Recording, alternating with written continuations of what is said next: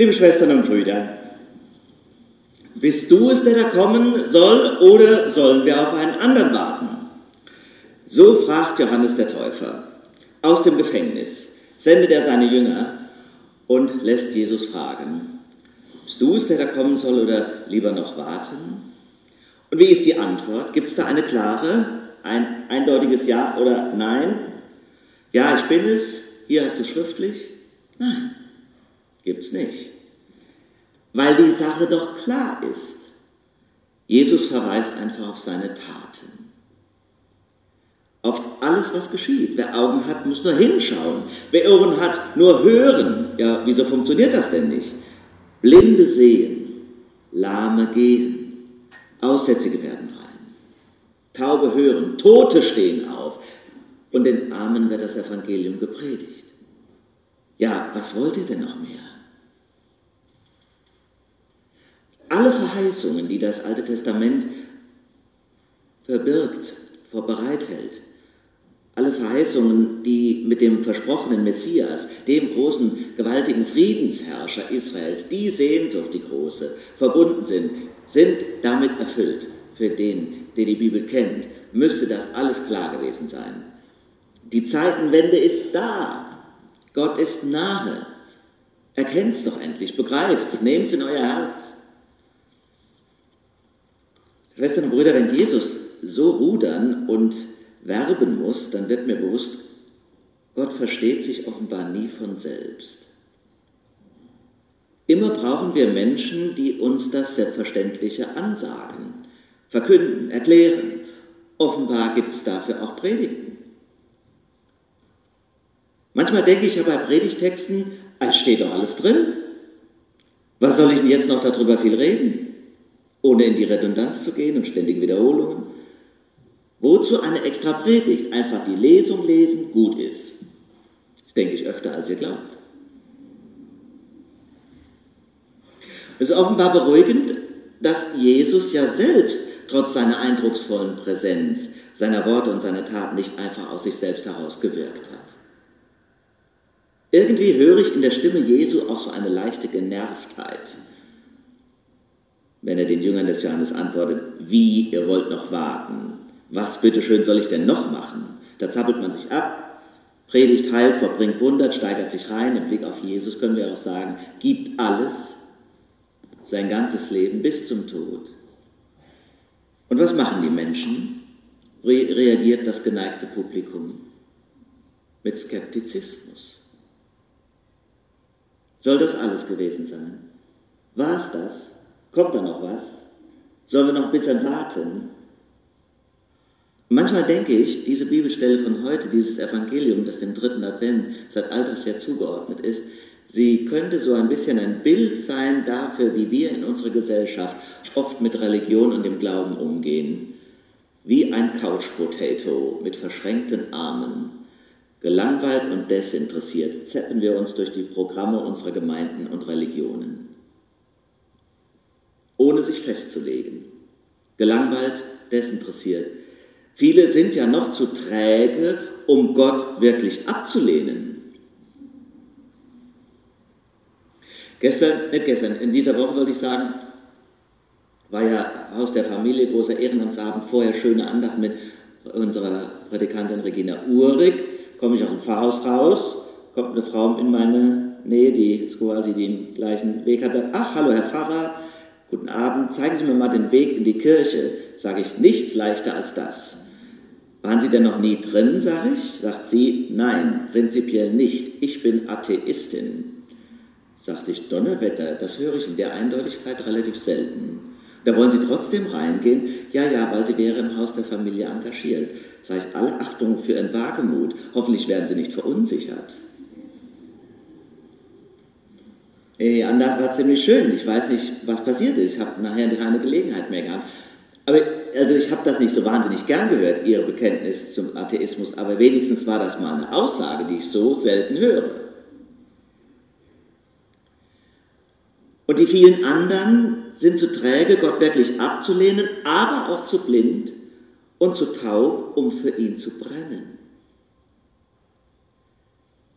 Heute, ihr Lieben, denken wir dass unsere Prädikantin Heike Fennemann vor 30 Jahren ordiniert worden ist. Und das ist ja auch eine gute Gelegenheit, nicht nur für Sie in Erinnerungen zu schwelgen und dankbar zu sein, sondern auch für uns mal innezuhalten und darüber nachzudenken, was wir hier eigentlich so die ganze Zeit machen in so einer Gemeinde, in so einem Gottesdienst. Wir füllen als Christinnen und Christen einen Auftrag, mit dem schon Jesus zu kämpfen hatte. Wir predigen, wir leben, wir engagieren uns gegen die Gleichgültigkeit.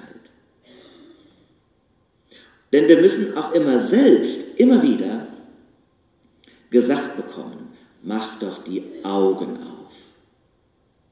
Mach doch die Augen auf. Nimm doch wahr, was geschieht. Gott ist gegenwärtig. Sieh die Wunder um dich herum. Da der Aufgang der Sonne, hier die Ruhe der Nacht,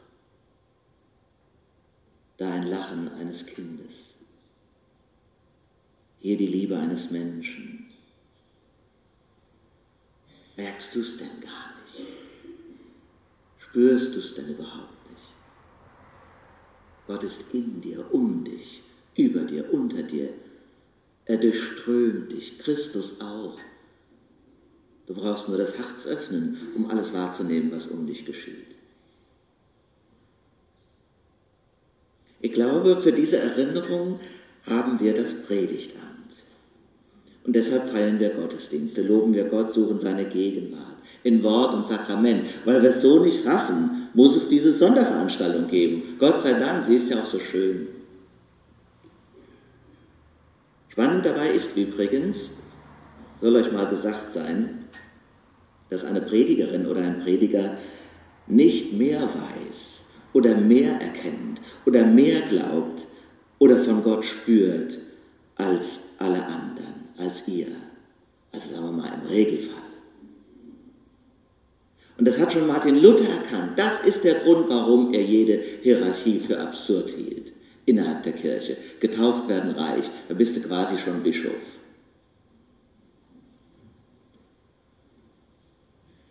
Ich weiß nicht mehr. Und deswegen predige ich auch immer zu mir selbst.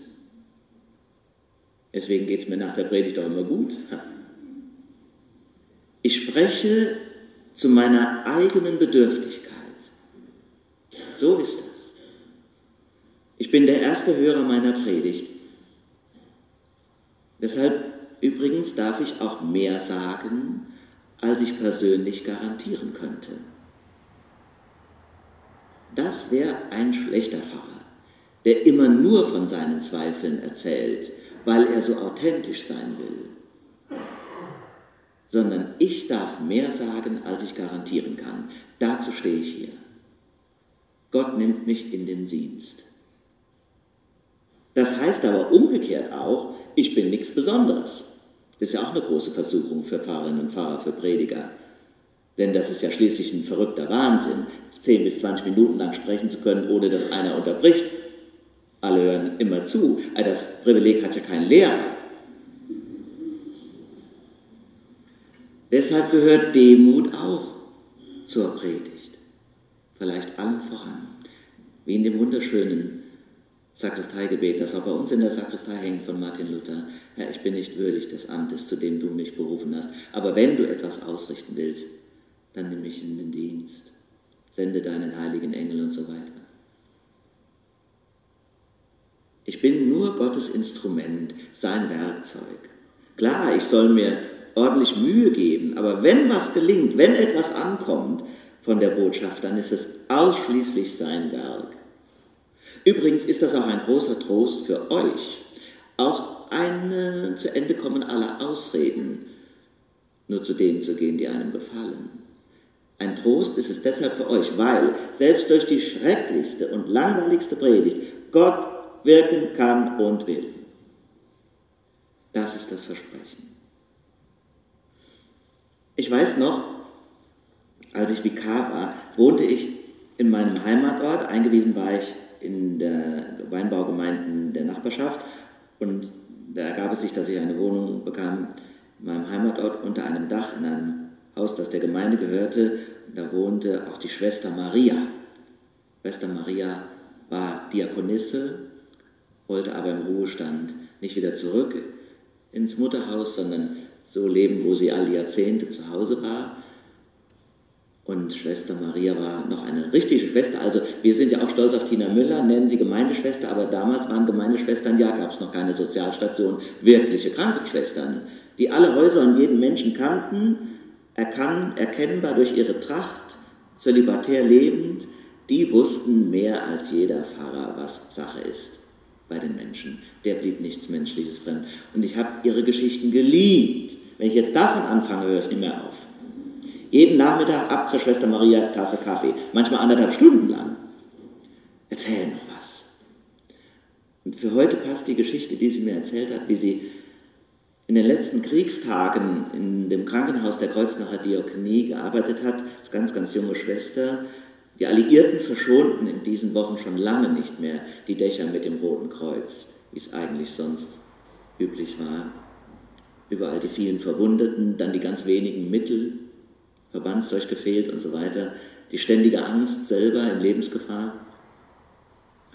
Und dann muss es wohl so gewesen sein, dass ein alter, schwacher Pfarrer, gab ja keine, waren ja alle an der Front, ein alter, schwacher Pfarrer hat mit zittriger Stimme auf dem Krankenhausflur versucht, eine Weihnachtsansprache zu halten. Dann wären die Türen aufgemacht worden von den Krankenzimmern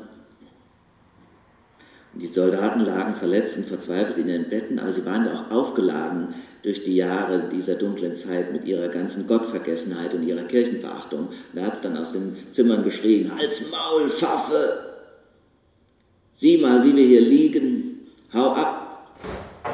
Und da muss die blutjunge Schwester Maria sich ein Herz gefasst haben und ging zu den krakelenden Männern und sagte, jetzt haltet ihr aber mal den Mund und hört zu. Aus dieser Ecke dort im Flur spricht zu euch der liebe Gott. Hat mich wahnsinnig beeindruckt. Ich habe so gedacht, sollte das wahr sein? Ich hatte an dem kommenden Sonntag, hat ja noch nicht viele Gottesdienste gehalten, Dienst und sollte eine Predigt halten. Ich habe mich bald nicht mehr auf die Kanzel getraut, ob dieser Verheißung.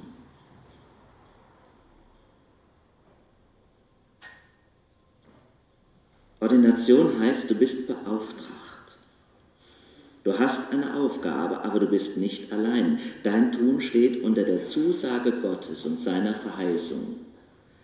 Aber, ihr Lieben, so großzügig sollt ihr auch von euren Aufträgen denken. Jeder und jede von uns, was auf kirchliche Anordnung Ordinierte öffentlich vollziehen, sollen alle Christenmenschen als ihren Dienst begreifen. Eigentlich gibt es da keinen Unterschied. Der evangelischen Kirche gibt es keine Weihe, sondern nur die Vorstellung, damit es ordentlich läuft in der Christuskirche, soll der, der es macht, es ordentlich machen und deswegen will sie ausgebildet sein. Und dann gibt es auch eine Anordnung, der soll es machen, damit nachher kein Streit ist, wer es heute macht. Nicht mehr, nicht weniger. Und ihr sollt alle diesen Dienst als euren Dienst begreifen, damit wir auch den Mut haben zu prägen. Dinge, die uns wichtig sind, weiterzugeben, darum geht es. Ich habe in der vergangenen Woche einen Vortrag halten dürfen über das Thema Tradition. Und erst als ich so länger darüber nachdachte, über Traditionen, Traditionen, merkte ich, wie spannend das ist. Ja, Traditionen, wie wichtig. Es ist mir auch nochmal klar geworden, von wie vielen Menschen ich geprägt worden bin.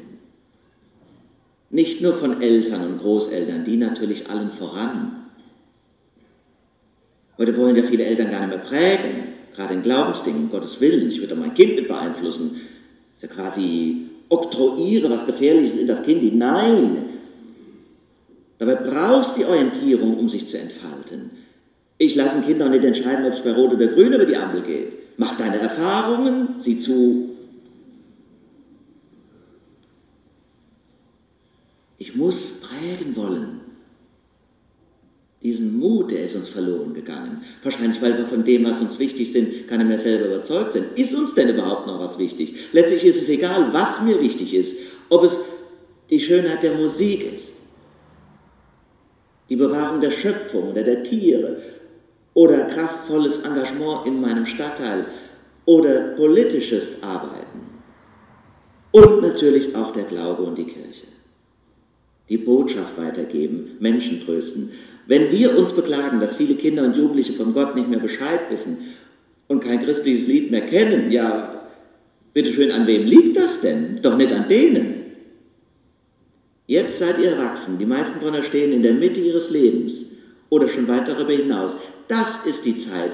Damals wurdet ihr geprägt, jetzt seid ihr dran. Weitergeben, was mir wichtig ist. Ich erinnere mich an Lehrerinnen und Lehrer, meine Kindergottesdiensttante, der Jugendfeuerwehrrat, die Übungsleiterin im Sportverein. In meinem Heimatort Bach habe ich dem letzt gehört, die macht das immer noch. Die ist Mitte 70. Wahnsinn. Die haben Dinge aus mir herausgefordert, da hatte ich eigentlich gar keine Lust, aber auch Begabungen entdeckt, Gemeinschaft geschaffen, Erinnerung gepflanzt. Ich denke an die Pfarrer, die mein Leben begleitet haben. Ich bin deshalb über so viele Ehrenamtliche in unserer Gemeinde dankbar und in der weltweiten Kirche. Alle sind wichtig, ob du einen Gottesdienst leitest oder Tische eindeckst, predigst oder Gläser spülst, das Abendmahl feierst oder im Gemeindehaus die Klos sauber machst. Alles ist entscheidend und ein Dienst des Herrn. Wichtig aber ist, dass keiner wartet. Bist du es oder sollen wir noch warten? Nein. Wir sollen selbst glauben und weitergehen, Blinde sehen, Lahme gehen, Aussätzige werden rein, Taube hören, Tote stehen auf. Und den Armen wird das Evangelium gepredigt. Selig ist, wer sich nicht an ihm ärgert. So segne Gott alle die sich in unsere Gemeinde einbringen, durch Wort und Tat, durch Gebet oder Geld, durch Trost und Unterstützung. Sie stehen alle im großen Advent unseres Herrn Jesus Christus und sie künden allen in der Not, fasset Mut und habt Vertrauen. Amen. Der Friede Gottes, der höher ist als alle Vernunft, bewahre Herzen und Sinne in Christus Jesus.